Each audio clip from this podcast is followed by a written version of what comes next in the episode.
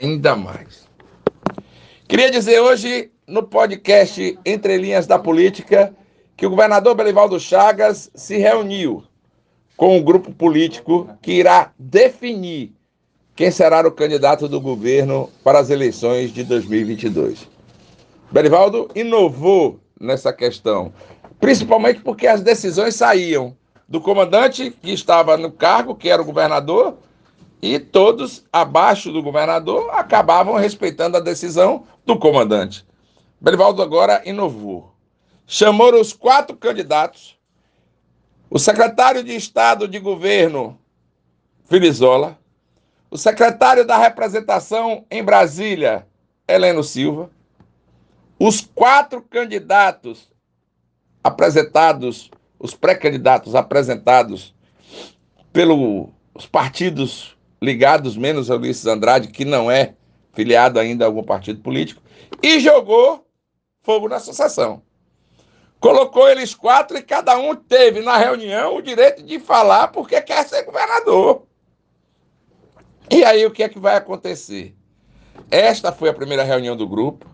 Se falou Fábio Vitigieri, Laércio Oliveira, Ulisses Andrade e o prefeito Edivaldo Nogueira. Todos quatro tiveram a palavra. Falaram por que queriam governar Sergipe. E aí o grupo já marcou, inclusive, uma outra reunião. A reunião contou com a participação também do ex-deputado federal André Moura.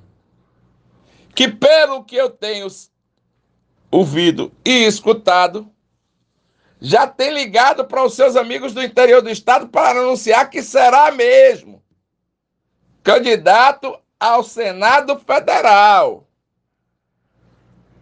Eu recebi essa notícia ontem à tarde que o ex-deputado federal André Moura tinha ligado para um correligionário em um município do interior e dizer que já tinha decidido qual cargo iria disputar. E aí, meu amigo, conversou com um, conversou com mil. Na política tem isso. Às vezes as pessoas deixam vazar as conversas que acontecem. Ele não me disse nada. Gosto demais do ex-deputado André Moura. Acho que ele tem sim condições de ser senador da República, mas ele estava em dúvida se iria ser deputado, candidato a deputado federal ou pré-candidato a Senado da República. No meu entender, a decisão tomada por André Moura e comunicada a um correligionário político do interior ontem mexe as peças do tabuleiro político da eleição de 2022. Até porque o potencial candidato, pré-candidato a Senado Federal do grupo do governador é André. E se André for realmente candidato ao Senado Federal, no meu entender, muda muito nos bastidores da política. Até porque poucos serão os prováveis candidatos a senadores com André no jogo. Essa semana entrevistei aqui a vereadora Emília Corrêa, que diz claramente que será candidata, que quer ser candidata a deputada federal, mas que tem medo do negócio da legenda, até porque ela é gato escaldado, né? Teve 55 mil votos na eleição, 53 mil votos na eleição passada e perdeu para quem teve 35. A diferença é grande. Por isso que talvez ela queira ser candidata a Senado Federal. E aí aparecem André Moura, Daniel Garcia, Valdevan 90, Valmide Francisquinho, que pode ser um dos candidatos, Emília Corrêa, o jogo da sucessão no Senado vai endurecer bastante.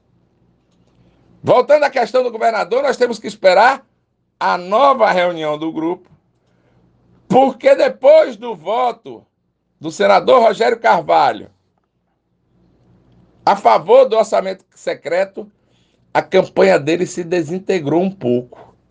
Você vê muito pouca gente falando de Rogério Carvalho. E quando fala, é para falar justamente sobre o seu voto favorável ao orçamento secreto. E sem entender ainda o porquê do voto, Rogério, de, voto de Rogério lá a favor do orçamento secreto. De resto, meus amigos, temos a Alessandro Vieira, que vem forte, pode ter certeza. E não pense que ele está morto porque ele não está. Essa questão de presidência da República é para chegar em março, conversar com o pessoal de lá, de Moro, de quem quer que seja, abrir mão da candidatura à presidência da República e vir para cá, para Aracaju, ser sim candidato ao governo do estado de Sergipe. Já houve as mudanças do cidadania até para isso. Então, o podcast de hoje era justamente para falar dessa, decis dessa decisão de André Moura e também do jogo político para os pré-candidatos ao governo do estado de Sergipe. Belivaldo está certo, está ouvindo todo mundo e colocando a decisão na mão do grupo e não na mão única e exclusivamente do governador Belivaldo Chagas. Meus amigos, minhas amigas, vamos agora às 6 horas e 19 minutos em Aracaju. Estamos aqui na Sala Brasil FM, um, no Sem Censura. Vamos conversar